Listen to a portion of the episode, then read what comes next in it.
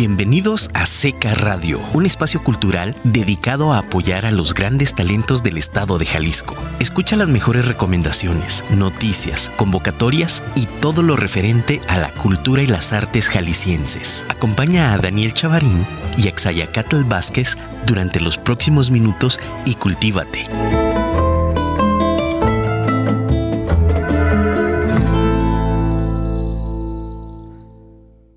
Oficio noble y bizarro, entre todos el primero, pues en la industria del barro, Dios fue el primer alfarero y el hombre el primer cacharro.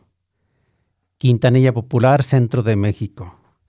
Buenos días, este martes 8 de febrero de año 2022. Iniciamos transmisiones de Seca Radio desde nuestra casa Firma Radio. Hoy hablaremos de un tema de suma importancia para todos en México y en especial para Jalisco Patrimonios. Dentro de estos patrimonios hablaremos en especial de uno de ellos, la artesanía y el arte popular en Jalisco. Me permito presentarles a la maestra Lourdes Martínez Pizano. Bienvenida, maestra. Buen día, buen día, arquitecto Daniel. Eh, gracias por esta invitación y muy contenta de estar aquí con usted. Bienvenida, muchísimas gracias. Asimismo, pues bueno, eh, AXA viene un poquito atorado hoy con el, con el tráfico pues esperemos que, pueda llegar pronto. Y un servidor, Daniel Chavarín, consejero presidente del Consejo Estatal para la Cultura y las Artes. Sean todos bienvenidos. Voy a permitirme leer un poquito de la semblanza de la maestra Lourdes Pisano para que sepan quién es ella y conozcan un poquito más. Se caracteriza por ser una mujer emprendedora, es microempresaria, dueña de una tienda de arte y artesanías, Además es diseñadora y fabricante de productos artesanales en el municipio de Tlaquepaque. Fue diputada local en Tlaquepaque, de Tlaquepaque en el Congreso del Estado de Jalisco, presidenta de la Comisión de Fomento Artesanal y consejera de la disciplina de Cultura Popular en el SECA Jalisco, Consejo Estatal para la Cultura y las Artes. Te recordamos que Seca Radio es un espacio de diálogo donde confluyen artistas, gestores y demás miembros del arte y la cultura del Estado. Puedes enviar tus preguntas y mensajes al 33 33 19 11 41 y por, y por internet en www.afirmaradio.com o en nuestras redes sociales como, Jalisco, como Seca Jalisco. Agradecemos a nuestra casa Firma Radio y a nuestros patrocinadores. Maestra, Empecemos por explicar a nuestros radioescuchas, porque muchos se van a estar preguntando, ¿qué es la artesanía y qué es el arte popular? Bueno, bueno, para empezar, no soy maestra, Daniel. siempre lo comento, siempre Daniel me, me, dice maestra, pero no tengo una maestría, soy licenciada en Administración de Empresas, artesana, y tengo muchos años trabajando en el tema de la artesanía y del arte popular. Y la artesanía, pues, es una de las tradiciones más arraigadas que tenemos en México. Es, es un oficio que se transmite de generación en generación en todo México, en todo el mundo, eh, donde tienen el, el, esta actividad tan maravillosa que es la artesanía. Y especialmente aquí en Jalisco, pues tenemos muchas técnicas y cosas muy importantes respecto al tema artesanal pero preocupante también porque creo que se están perdiendo muchas de esas técnicas tradicionales que no las estamos cuidando como deberíamos, que no estamos cuidando a los artesanos. Y el arte popular, pues son todas, todas esas otras eh, tradiciones, también yo así, así lo considero que son tradiciones que se vienen pasando de, de generación en generación como pues las danzas, eh, toda la, es, ahí, es ahí, perdón que le interrumpa, el, donde la artesanía migra o pasa a ser esta no solamente eh, arte utilitario, ¿no? sino pasa a ser una, a, formar ya, a tener una belleza por sí sola. ¿Cree que ahí es donde, donde, donde emigre? Bueno, eh, normalmente, bueno, los artesanos empezaron a, hacer esa, esa artesanía por el tema que era algo utilitario.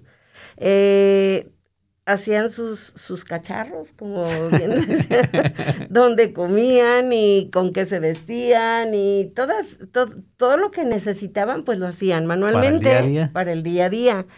Pero poco a poco, pues todas esas, e, esa, eh, la industria y todo lo que empezó a revolucionarse, bueno, pues empezaron a, fabricarse cosas ya en serie, dejamos mucha gente de, de utilizar el barro para cocinar, las prendas bordadas para vestir, los guaraches para calzar y empezamos a comprar cosas industrializadas. Entonces, poco a poco eh, se ha convertido en piezas ya no tanto utilitarias, sino piezas que, que decoran, piezas que son eh, pues ya no, no tan económicas como antes eran unos guaraches. Ahorita hay unos guaraches hermosísimos, bellísimos, que cuestan a lo mejor más caros que unos zapatos eh, muy de marcas muy importantes, pero que se hacen manualmente, la piel se corta manualmente, te los hacen a la medida. Entonces la artesanía migró a este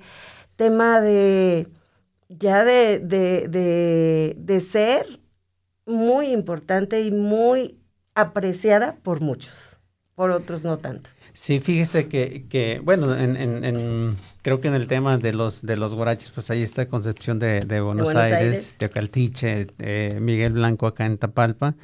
Y creo que esas técnicas, desde luego, hay que, hay que cuidarlas, hay que conservarlas. Y creo que, que esa es la, importancia de, conservar nuestro arte popular cuando hablamos de patrimonios, decimos patrimonios, pero luego escuchamos por ahí decir que, el, que el patrimonio material, inmaterial o tangible, intangible, ¿podría explicarnos un poquito el, término de, tangible, el patrimonio tangible, y el término de patrimonio intangible para que lo entienda la, la, nuestro radio escuchas?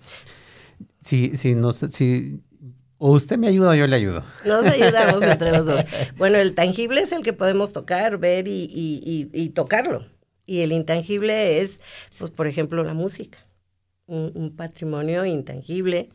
Eh, eh, entonces, el patrimonio tangible es todo lo que, lo que podemos tocar, podemos tocar y ver. Y, y, por ejemplo, bueno, eh, hablando de fincas patrimoniales, ¿no? Es un patrimonio que tenemos a nivel municipal, estatal, mundial.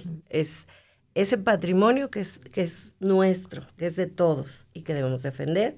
Igual eh, en el intangible. Proteger, difundir, sí. Y sí, claro, y, también en el patrimonio intangible. y en esta intangible podría ser el, hecho de, de las técnicas con las que se lleva a cabo, eh, por ejemplo, en la, artesanía, las técnicas que, utiliza el artesano, que se vuelve eh, este, este, patrimonio intangible porque finalmente eh, es, es, transmitido de, de, padres a hijos y, así sucesivamente, ¿no? Sí.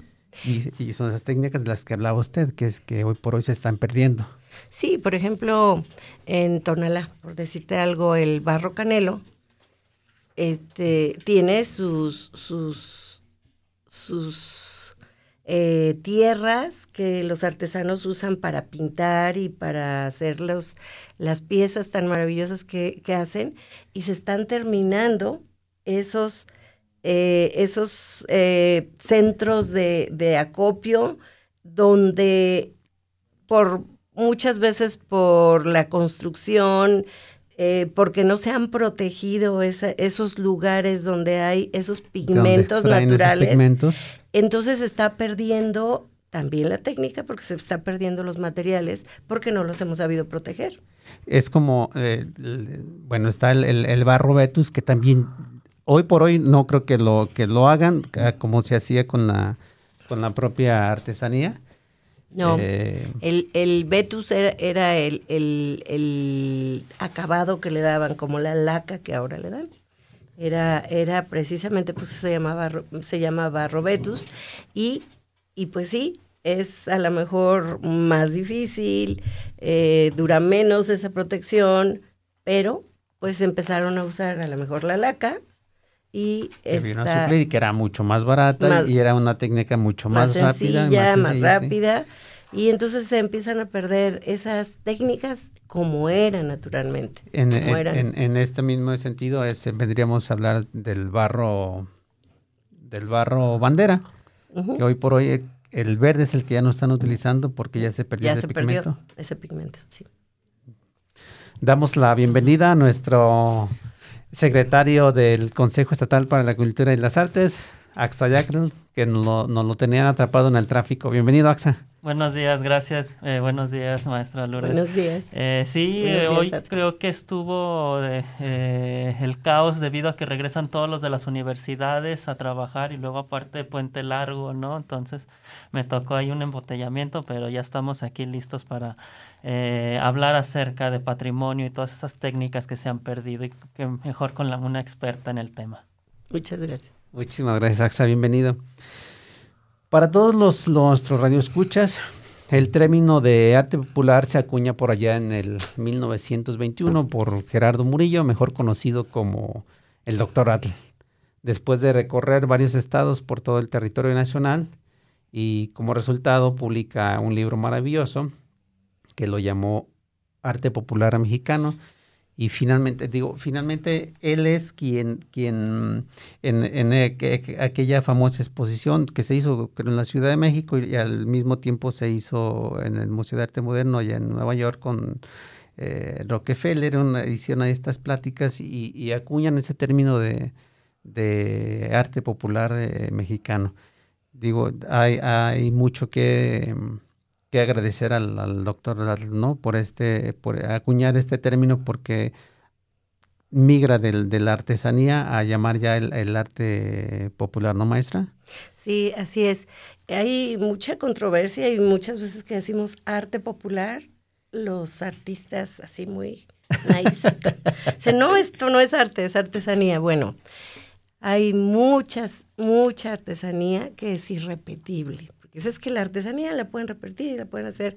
Pues hay artesanía que es irrepetible. Hay piezas artesanales que no la pueden volver a hacer y que aunque traten de hacerla, nunca les va a quedar igual. Entonces, creo que sí debemos mucho respecto a, a valorar esto que tenemos como arte popular y a llamarle arte popular, que realmente, bueno, para mí es un arte, todo lo que hacen muchos de los artesanos. Sí, habrá muchos artesanos que, que lo hacen de manera repetitiva y piezas que no tengan tanto valor, pero la verdad es que desde un jarro de, de, en el que te tomas el agua hasta las piezas más impresionantes que hemos visto de muchos sí. artesanos, eh, pues tenemos que valorarlo así como arte popular.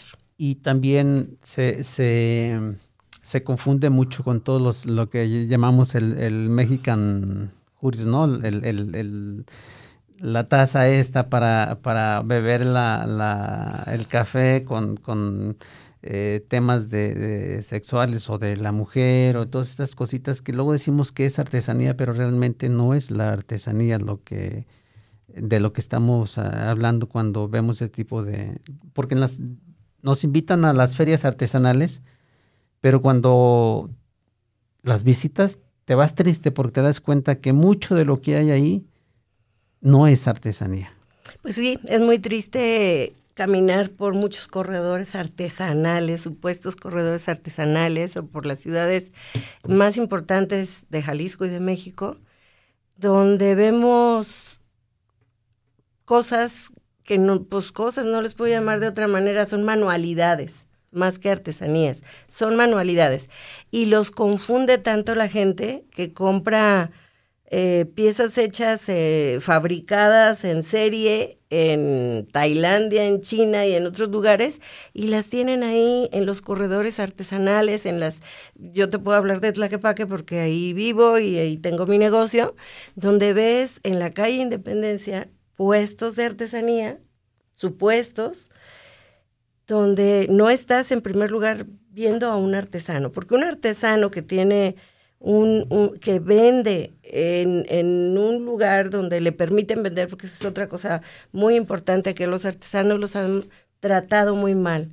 eh, no los dejan vender sus productos en los principales lugares. Yo siendo diputada propuse, hice una, una iniciativa de ley donde se publicó para que en cada pueblo de Jalisco, en este caso de Jalisco, porque fui diputada del estado de Jalisco, en cada lugar tuvieran un corredor artesanal importante, céntrico, eh, que el turista lo encontrara siempre, o sea, que fuera, no, que no los pongan por allá escondidos a los artesanos, nada más los llevan a presumir cuando el gobierno tiene que presumir algo, pero cuando se trata de que ellos vendan sus productos, pues no les permiten, por ahí los, los esconden. Entonces, esta propuesta fue para que en cada pueblo de Jalisco hubiera ese corredor artesanal y que los artesanos de ese lugar, con la técnica y los materiales de ese lugar, vendieran sus artesanías y que la gente las conociera. Desgraciadamente, cuando desapareció este gobierno, el Instituto de la Artesanía, pues desapareció muchos artículos de la ley de fomento artesanal y todo eso desapareció. Y con ello, pues desde luego que se fueron de muchísimos, muchísimos eh, artesanos y muchísimas eh, oportunidades para nuestros artesanos en Jalisco, ¿no? Porque le preguntaría yo, ¿cómo está la artesanía en Jalisco? Híjole, pues por ejemplo, el Instituto de la Artesanía, como instituto, como, como ente autónomo, tenía la facultad de, tener tiendas para vender, comprar a los artesanos y vender su artesanía. Ahorita una dirección no lo puede hacer. Entonces no tenemos ningún lugar donde el gobierno pueda apoyar y ayudar a los artesanos a vender sus productos. Recorriendo recorriendo nosotros el, Estado como, como parte de, nuestro trabajo en el Consejo Estatal para la Cultura y las Artes, nos hemos percatado que en algunos municipios llevan a cabo el intento de, estos corredores artesanales exactamente en, las, en las plazas. Pero tristemente, por este desconocimiento del que hablamos, es que vemos plagado estos, estos corredores artesanales de, productos que, no son meramente... ¿Artesanía? Artesanía. Son manualidades. Son manualidades, pero ni siquiera son del, del lugar. O sea, ni, ni, siquiera del país, son de, lo decía usted, de otros países y eso pues te da, te da mucha, mucha tristeza, ¿no? Y hemos tratado de tener el acercamiento con, con los coordinadores de cultura para hacer, eh, apoyarles, que se, se, apoyen con nosotros para... Buscamos nosotros, dentro de las cosas que realizamos en el Consejo, es tener un padrón, un padrón de, de, artesanos y en eso usted ha trabajado muchísimo porque cuando la intención es que cuando los gobiernos tengan que hacer algún regalo, pues se, apoyen en, en, en, nuestras artesanías, ¿no? Que justamente el, arte popular nace por allá en, que se buscaba eh, tener una, una, identidad y luego eh, se estaba buscando la manera de, de voltear a ver lo que teníamos en México y, lo rico que éramos en, producción de, artesanías. Y, entonces que el doctor se da esta, se da esta grandiosa tarea Claro, el apoyo vino desde la presidencia, ¿no? Porque eh, no creo que, haya sido como lo hemos hecho muchos de nosotros, ¿no? De propia bolsa.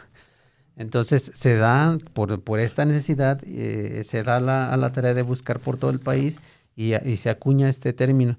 En ese, en ese sentido, eh, sobre las, las técnicas del, del barro, de la artesanía, ¿cuáles, cuáles serían las, las más importantes? Bueno, eh, respecto al barro, tenemos muchas, muchas en Jalisco. Simplemente en Tonalá debe haber por lo menos ocho diferentes técnicas artesanales.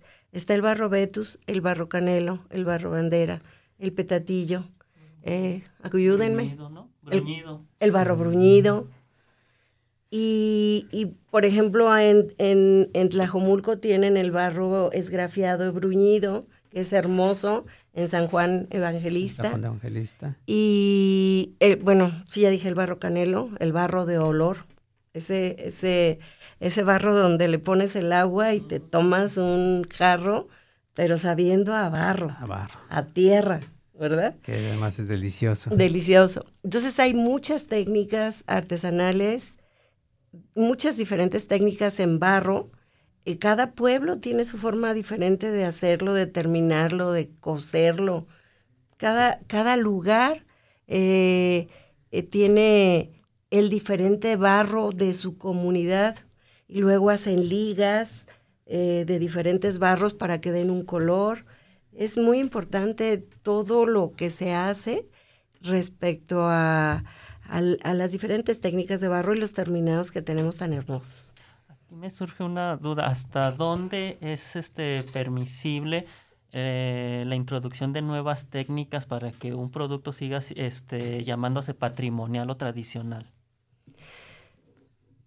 Bueno, eh, la técnica ya, ya, o sea, podrá surgir a lo mejor algo nuevo, pero las técnicas que ahorita existen y que se han transmitido generación en generación, pues ya están y están ahí y las saben los artesanos.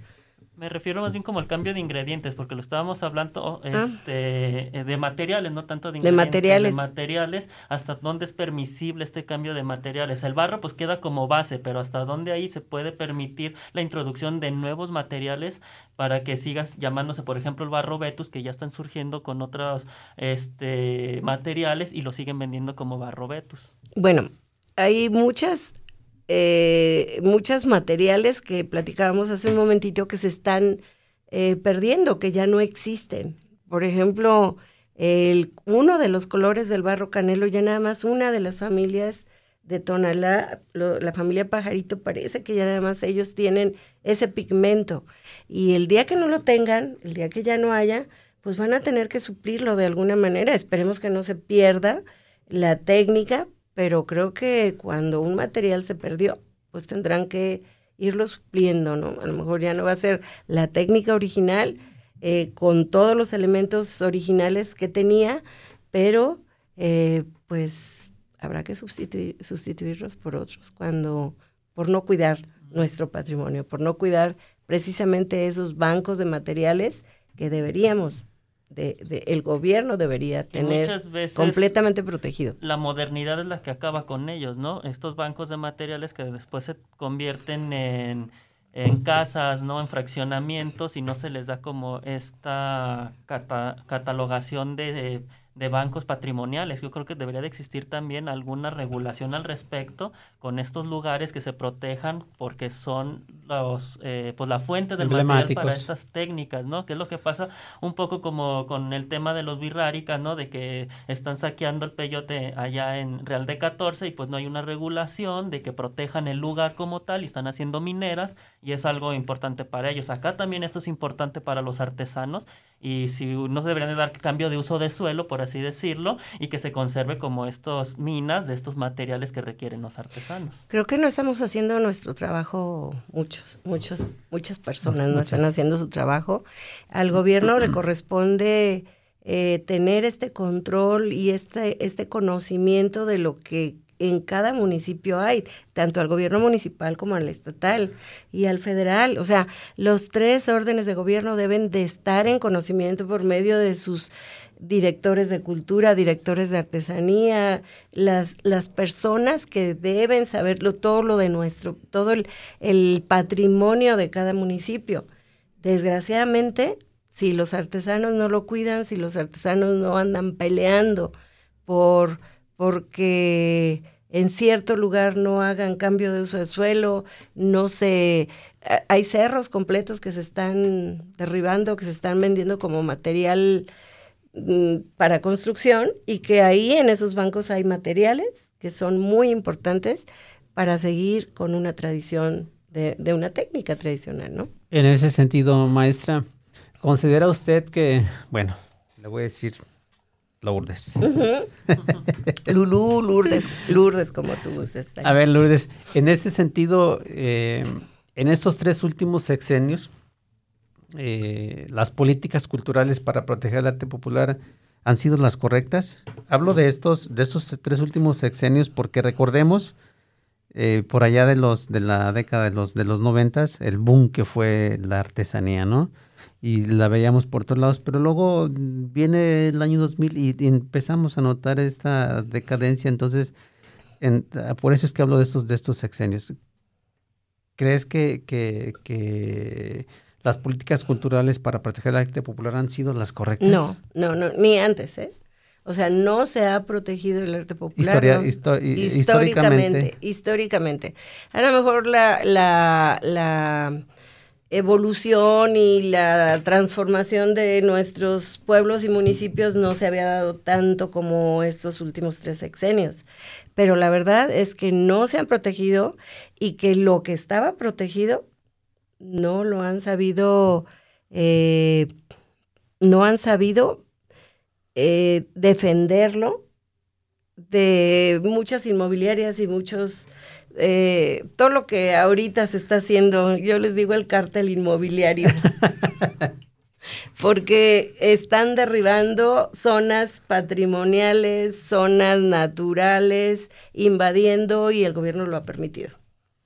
Sí, esto, esto yo como, como constructor lo, lo veo, ¿no? Cómo llegamos y, rellenamos un, río y donde hay venero lo encauzamos para un, una, una fosa de drenaje y donde hay un arroyo le, le tiramos las aguas negras y toda esta contaminación y aparte estas, estas bancos patrimoniales que desaparecen los, los vamos desapareciendo. Yo he defendido durante los últimos años el, el, el, que, el que rellenaron una presa, una presa, la presa del órgano que está muy cerca de mi casa, se le cambió el uso de suelo, llegó la siguiente administración y en vez de echarlo para atrás ese cambio de uso de suelo, pero parece que les pusieron pilas para que rellenaran una presa y gracias a ese relleno de la presa, la pasada temporada de lluvias se inundaron 1.600 familias. Y sigue igual, no se ha hecho ningún cambio, estamos en un amparo, tendremos que ponernos todos a trabajar y a litigar para defender todo esto que, debería defender el propio gobierno. Usted, usted que ha trabajado incansablemente muchísimo por, por Tlaquepaque, ¿Tiene usted eh, algún colectivo? ¿Pertenece a algún colectivo? ¿Tiene, tiene, ¿De qué forma es que ha emprendido usted estas luchas que, que sabemos que ha llevado a cabo precisamente en este sentido? Tenemos una asociación civil que se llama Consejo Ciudadano de Promoción Turística y Cultural de Tlaquepaque.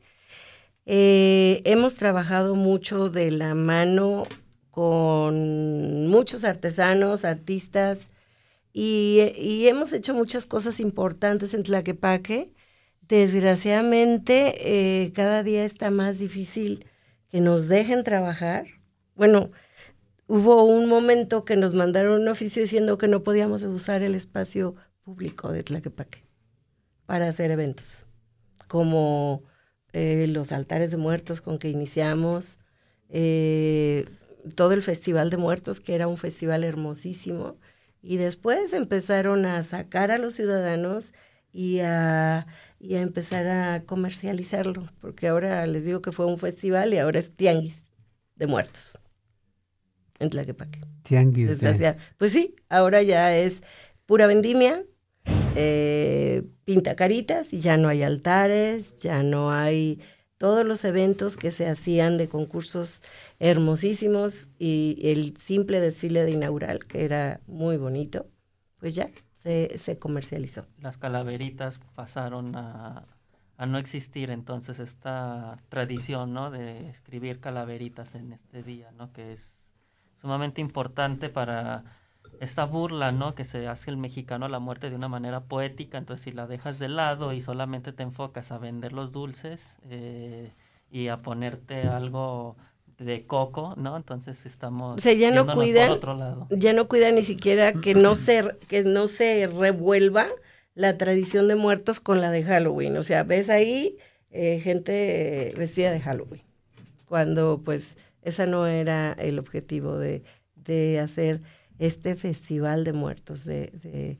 esta alabanza o de este, este compartir con la gente que, que iba a visitarnos La ofrenda. la ofrenda, las ofrendas que se hacían, que eran tradicionales en el, en el refugio, se hacían dentro del refugio desde hace 30, 40 años, muchos años en Tlaquepaque. Eh, los festivales y a veces las cosas surgen por equivocaciones y alguna vez rentaron el refugio en la fecha de, de Día de Muertos por equivocación y fue así como salieron los altares a la calle. Como nosotros como empresarios nos involucramos y empezamos a poner los altares en las calles. Y pues surgió algo muy bonito, un festival muy bonito. Los, los habitantes en Tlaquepaque, ¿cómo han tomado esto? Eh, hoy, hoy por hoy, digo, a mí me tocó esa época en Tlaquepaque don- donde el, mismo locatario se preocupaba por conservar esa tradición y porque su negocio eh, luciera y, tuviera la- la- las artesanías propias de- de- del lugar y si no eran del lugar, cuando menos, fueran de nuestro país. Y entonces buscamos siempre esa, esa mm, forma de preservar el patrimonio. Hoy, hoy por hoy, ¿cómo lo ve el habitante? ¿Cómo lo ve el, el locatario? ¿Hay un divorcio de- del, del habitante, del locatario, por lo que se está llevando a cabo, por lo que la, la propuesta que se tiene hoy en Tlaquepaque? Pues han pasado muchas cosas en Tlaquepaque. Eh, cuando llegó esta administración de seis años que ya terminó, eh, lo primero que nos dijeron a los, lo- a los comerciantes que teníamos nuestro local, que si queríamos poner un, un altar en la calle teníamos que pagar. Cuan- y que no íbamos a tener seguridad, que si, tuviera, que si queríamos ponerlo, pues era bajo nuestro O sea, el, riesgo. el espacio público deja de ser público. Sí, es, lo, lo, lo privatizan, lo cobran. Y, y pues la verdad, muchos comerciantes y empresa- empresarios que lo hacíamos por voluntad, porque teníamos las ganas de participar, dejamos muchos de poner un altar, porque por ejemplo, en mi caso yo tengo mi tienda de artesanías y sacaba mis mejores piezas y ponía altares maravillosos y muchos altares, había concursos y, y de verdad gente que venía y calificaba a los altares de, de, que, de mucha valía, que de mucho conocimiento, ¿no? Entonces, el sacar tus cosas a la calle y el que no hubiera seguridad y el que tuvieras que pagar y el que en vez de hacernos parte de más de lo que ya éramos del, del festival, era como tú te beneficias, pues la verdad no era un beneficio. De hecho, los días de muertos, muchas de nuestras tiendas ni podíamos abrir de tanta gente que había. O sea, dejábamos de vender mercancía, eh, recibíamos a la gente y con todo gusto hacíamos nuestro altar y, y participábamos.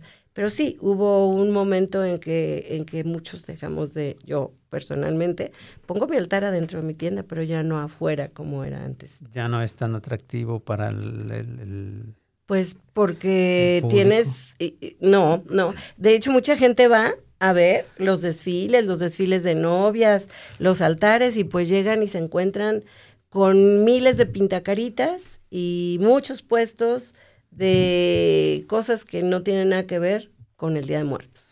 Y, y, eh, bueno, eh, antes de, de continuar, ¿tenemos, ¿tenemos mensajes, Axa? Sí, tenemos eh, mensajes. eh, nos manda mensajes Marta. Dice que ella quisiera saber cuántos programas hay enfocados para apoyar la artesanía. Eh, nos manda también buenos días. No nos dice su nombre, pero nos dice buenos días.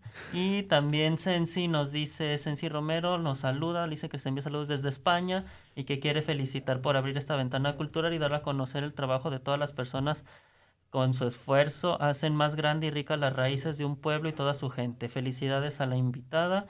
Y nos preguntan desde Degollado, Jalisco, como siempre, tema muy interesante para su invitada, cómo deben de protegerse los bancos de tierra para seguir haciendo la artesanía de siempre. Felicidades y sigan así. Bueno, entonces tenemos estas dos preguntas, cómo se deben de proteger los bancos de estos materiales y eh, cuántos programas o cuáles programas hay este, enfocados para apoyar la artesanía. Bueno, los programas, eh, los programas que hay para proteger la artesanía, pues yo no los conozco. Aquí nosotros en el SECA como consejeros, pues tenemos apoyos para concursos, para para, para, la, para la creación. Para la creación y hay también para concursos en el, en el, gobierno del estado y en los municipales está el Premio Nacional de la Cerámica en Tlaquepaque, pero un programa en sí municipal para proteger el, la artesanía de cada lugar, yo no lo conozco. Ojalá que cada presidente municipal, cada director de cultura, cada encargado de la Casa de las Artesanías tenga esa, esa, ese propósito de no perder lo que se hace en su municipio, porque desde ahí empieza, desde, desde los materiales que hay en cada municipio y los bancos pues son uno de esos materiales y bueno, pues cómo se deben proteger. Obviamente muchos de esos materiales tienen un dueño, así como la presa tenía un dueño, son propiedades privadas pero el, el, uso de suelo, el que se identifique ese lugar y que a lo mejor hasta el municipio lo compre ese espacio donde está ese banco para poderlo preservar, el municipio o el Estado.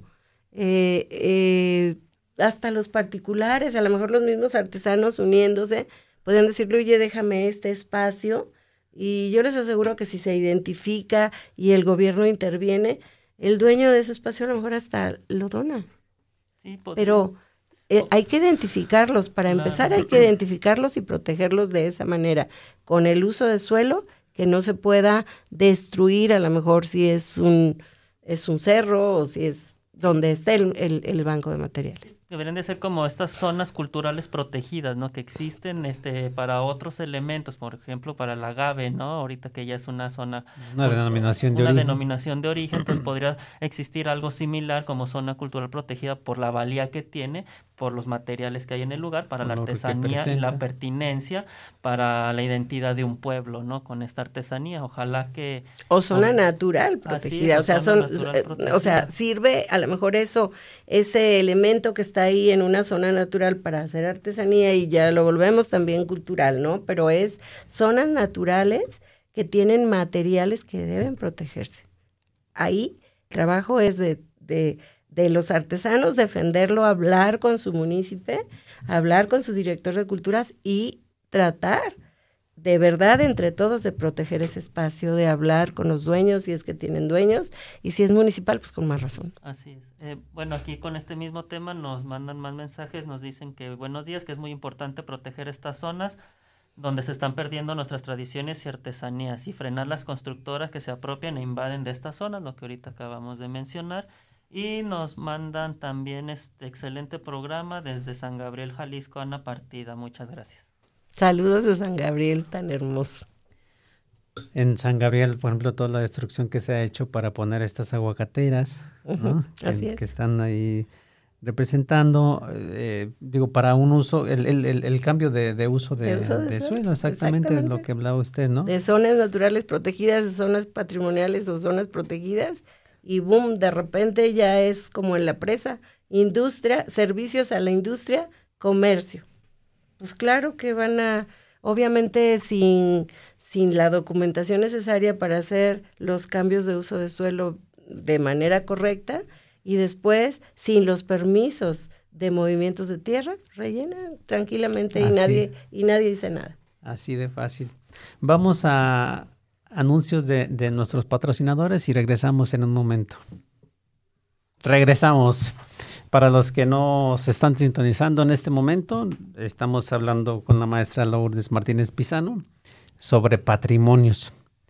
Y en este sentido, eh, AXA, maestra Lourdes, Me gustaría dejar patente que en el Consejo Estatal para la Cultura y las Artes estamos atentos en la medida que se puede a, la destrucción del patrimonio edificado, porque es también un patrimonio. Esto por lo acontecido la semana pasada, donde pintaron un mural sobre una finca patrimonial del arquitecto Pedro Castellanos, en específico la Casa Scorza se llevó a cabo la pinta de, un mural sobre sus, sus canteras, su fachada de, cantera. De manera insensible fue intervenido y bueno, nosotros nos dimos a la, a la tarea de, consultar especialistas. No nos lo han pedido, pero si en algún momento se acercase ya sea Secretaría de Cultura o los propios propietarios de la finca para eh, revertir el, daño causado en, estas canteras, pues hemos buscado los especialistas para preguntar y que nos pudieran apoyar el, cómo llevar a cabo un proceso de, retirar este, este mural. Entonces, si pues tienen a bien, nosotros en el Consejo Estatal pues estamos ya avanzados en ese tema nos, nos eh, no, no, no tengo ahora los, los nombres de quienes llevaron a cabo esta intervención y, me preguntaban en la semana si, si era que si era bueno el mural, si era malo, y yo le he dicho siempre, en ningún momento he, cuestionado el, el, valor artístico, ni, ni si es bueno o es malo. El hecho es de que se llevó a cabo de manera insensible esta intervención en una casa patrimonial, ¿no? Y pues no, no debería ser. Creo que para, para los gobiernos es mucho más fácil llevar a cabo una destrucción que una, que una protección. protección sí. Y, y, pues ahí entran muchísimas, muchísimas cosas, ¿no? Y muchísimas preguntas y, muchas de ellas se quedan en el aire sin, sin respuestas, ¿no? Yo pregunto qué está haciendo Elina. Elina está desaparecido, creo yo, desde hace algunos años. En Tlaquepaque hay dos fincas ahorita que están una junto a la otra. Una está en Independencia y Cruz Verde, la antigua Casa Canela. La vendieron y quien compró la finca, yo el día que entré no sabía si llorar, si qué hacer, porque entro y había un evento, bueno, era una casa maravillosa, y entro y había un evento con gallinas, guajolotes y hasta puercos, con banda. Y la, la finca ya estaba sin pisos, el piso de barro perón de más de ciento y tantos años que tenía, no sé, 200, lo retiraron. Retiraron el, la herrería y retiraron toda el enjarre de la finca. Obviamente, pues sigue, seguía tirar la finca, ¿verdad? O tirar y dejar solamente a lo mejor la parte de afuera, porque todas las ventanas están tapadas con plásticos. Y ese día, por casualidad, rentaron o prestaron para ese evento y pude entrar a ver y bueno, o sea, te preguntas dónde está el INA, dónde está el ayuntamiento y por qué están permitiendo que destruya nuestro patrimonio, porque la finca podrá ser de quien la compró, pero es un patrimonio del, del, municipio y es un patrimonio del Estado. Claro, porque desde que tú vas a adquirir una, una finca, tú ya sabes que existe un polígono de protección. Exacto y entonces estás dentro de este polígono de protección, pues tienes que sujetarte a este reglamento que debe de, existir, ¿no? Para, para cuidar. Pero y entonces... A un lado de esa finca que ya está ahí detenida y, y, se supone que está detenida, pero no vemos qué están haciendo adentro porque está todo tapado.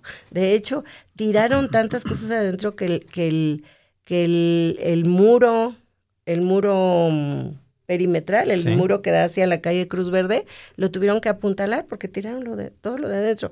Yo no, yo no sé qué realmente tiraron y, y qué, qué esté pasando adentro de esa finca. Pero hace unos meses, unos poquitos meses, vendieron la finca de al lado también. eh, donde estaba una galería hermosísima de Ernesto Cruz, IO. Eh, entonces se viene la finca y de repente igual tapan las ventanas, empiezan a, según eso, remodelar o a, a arreglar la finca, que estaba en muy buenas condiciones, y de repente ya es un antro, un, un antro que, pues para empezar en el centro y en ese perímetro, no están permitidos. O no Por estaban, porque ya tienen, no, por muchas otras cosas. Y entonces las ventanas de un lado de la finca, son, tiene dos ventanas de cada lado de la puerta, las del lado derecho ya están destruidas hasta el piso. Eh, el piso era más alto que el nivel de la calle.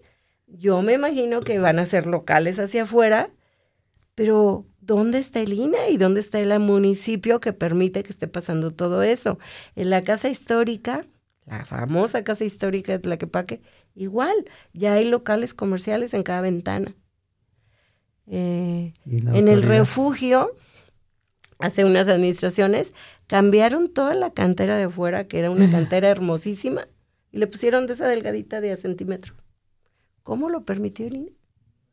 Además, la- las canteras de las casas eh, antiguas son De, de 10 centímetros, y- centímetros. Y, y- y ya además son una- terminan en una especie de diamante. estaban desgastadas, pero se veían hermosas y estaban pe- en perfectas condiciones. Las cambiaron. ¿Qué estamos haciendo? Estamos terminando con nuestro patrimonio edificado también, ya no nada más el natural. Sí, la verdad es que yo como, bueno, soy ingeniero arquitecto de, de profesión y me puedo presumir, me he restaurado, he intervenido alrededor de eh, 18 casas en el centro de la ciudad con esta con ese sentido de, de, de redensificar el centro, ¿no? Pero tristemente, tristemente lo puedo decir así, porque los propietarios eh, o mis clientes eran personas extranjeras, no eran de, nuestro país, y ellos eran quien, son es- quienes se, se preocupan por ese patrimonio.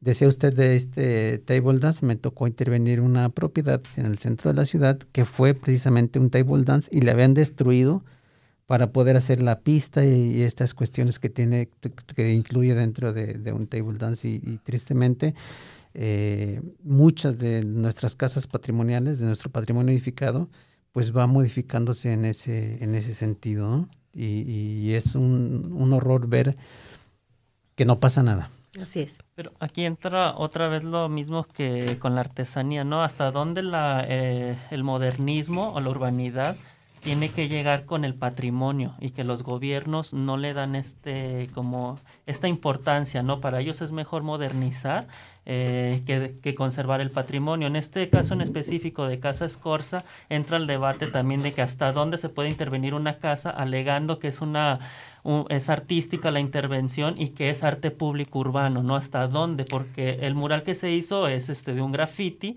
entonces hasta dónde entra esta, esta discusión o es válido de que es una este, expresión artística, hasta dónde entra con un patrimonio, ¿no? O cómo se debe de regular, o el mismo artista debe de conocer y educársele también eh, que estas zonas se deben de proteger. Hay otras bardas, ¿no? En la ciudad donde Desde puedes luego. hacer tu, tu obra, no se te está este Limitando. in- limitando tu, tu quehacer, tu quehacer artístico, vaya, pero aquí donde entra esa línea. Arquitecto, pero a- además, sobre cantera, Claro, o sea, O sea, a lo mejor sobre, sobre enjarre, el INE podría, o sea, pero obviamente tiene que haber un permiso, tiene que haber un, para una intervención de ese tipo tiene que tener un permiso de las autoridades involucradas en el en conservación de nuestro patrimonio. O sea, no es nada más llegar a, o sea, hace unos meses también ahí en México estaban, bueno, según mucha gente pintando la cantera que le estaban protegiendo con una pintura especial,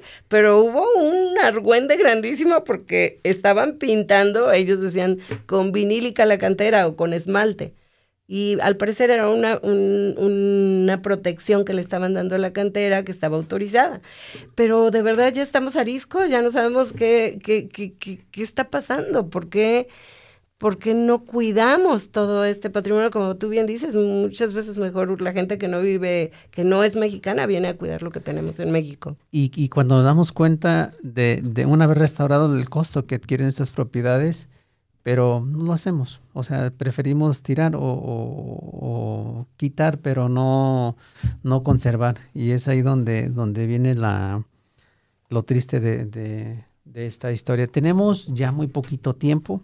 Qué rápido se va la hora. Se, se, el, tiempo lleva, lleva, lleva prisa y, y, sobre todo en, en la radio. Me gustaría, maestra, ya como, como última pregunta, Lourdes. Sí. Esta costumbre mía. Sí. ¿Cuáles serían las medidas propuestas o idóneas para proteger y conservar el, campo artesanal a los artesanos que son los, los, eh, portadores del patrimonio cultural eh, material e inmaterial para nuestro estado? Bueno, yo, yo le, les diría a los artesanos que no tengan miedo. Muchos artesanos no hablan porque les da miedo pensar que luego cuando haya un concurso, cuando hay un evento, cuando haya una exposición, no los inviten por irreverentes, porque no revoltosos, por revoltosos, que no se callen y defiendan su patrimonio y se dejen ayudar, porque muchas veces eh, tratas de ayudar, pero, pero sí, les da miedo, tienen miedo. Y al municipio y al gobierno del estado yo les diría que piensen muy bien lo que están haciendo con nuestro patrimonio, que piensen muy bien qué es lo más importante que tiene el Estado, el patrimonio y la cultura y esas técnicas en el caso de la artesanía y de y del patrimonio edificado que lo que lo pues que pongan personas que realmente sepan de qué eh, se trata su trabajo, porque luego ponen una enfermera de directora de cultura, pues no, ¿verdad? Sensibles al, al, al, que podría ser, pero que fueran sensibles al, al, lugar que, que están llegando, ¿no? y que se pues, interesaran en sensibles y que tengan conocimiento de lo que se debe hacer en cada en cada ramo de del arte y de la cultura. Exactamente. Se, tome en serio, porque no puedes poner a una persona a curar a alguien nada más porque es sensible al dolor del otro y no saber nada de medicina, ¿no? Creo que se debe de tomar las cosas en serio dentro de la cultura también y, dejar de lado, ajá, dejar de lado este estas sensibilidades, vaya, sino irnos por conocimientos concretos, una persona que tenga la capacidad, que esté en el puesto indicado. Y así es como vamos a transformar este este país. Ahí ponen primos, hermanos, parientes, pero no importa si, saben o no saben del tema. Se tiene la, idea de que en cultura cualquiera puede. Pues. Y eso ya vimos que no. No. que es, es, es, complicado y que en este tema no muchos le, le entramos por lo complicado que La cultura, el turismo es lo que puede sacar al, al México de la crisis en la que estamos, a Jalisco, a nuestros municipios, pero tenemos que tener la gente adecuada ahí y para si, que lo cuide. Y si algo nos enseñó esta pandemia es que sin la cultura hubiéramos estado, habría mucho más suicidios, o sea, hubiéramos estado fritos. Así es. Aquí todos nos dimos cuenta y nos percatamos de ello. pues no me queda más que agradecer, maestra muchas Lourdes. Muchas gracias. Muchas gracias, Daniel. Eh, cuando te hice la invitación, la verdad es que teníamos mucho interés de, de, de escucharlo tu postura y, que los artesanos sepan que el Consejo Estatal para la Cultura y las Artes está después de, puertas abiertas y que a donde nos llamen vamos y desde luego que nos gusta no, no únicamente irnos a tomar la foto y que se vea bonito, ¿no? Sino emprender estas, estas luchas y para la conservación y protección de nuestros artesanos y nuestro patrimonio. Así es, y la opinión del Consejo es muy importante, acérquense y claro que podemos trabajar en pro de conservar lo que tenemos, nuestra tradición, nuestra cultura, nuestra artesanía. Así es, muchísimas gracias. Muchas gracias, muchas gracias, maestra Lourdes. Daniel, pues nada más decirles que el consejo está, como lo acaban de decir, después puertas abiertas, cualquier tema que tenga que ver con la cultura, artesanía, cultura popular y de otras ramas de, del arte, pueden acercarse con nosotros. Tenemos unos excelentes consejeros, muestra de ello está aquí la maestra Lourdes, que nos podemos y nos vamos a apoyar en ellos, no nomás nos podemos, nos vamos a apoyar en ellos para eh, cualquier eh, asunto que tengan ustedes ahí en puerta. Muchas gracias y buen día a todos. Gracias por la invitación. Muchas gracias a nuestros radioescuchas y nos vemos el próximo martes. Bien agradecido y saludos a la familia. Hasta luego. Gracias. Hemos llegado al final de nuestro programa. No te olvides sintonizarnos y ser parte de lo que ocurre en nuestro estado. Nos escuchamos la próxima semana y recuerda, si deseamos preservar la cultura, debemos continuar creándola.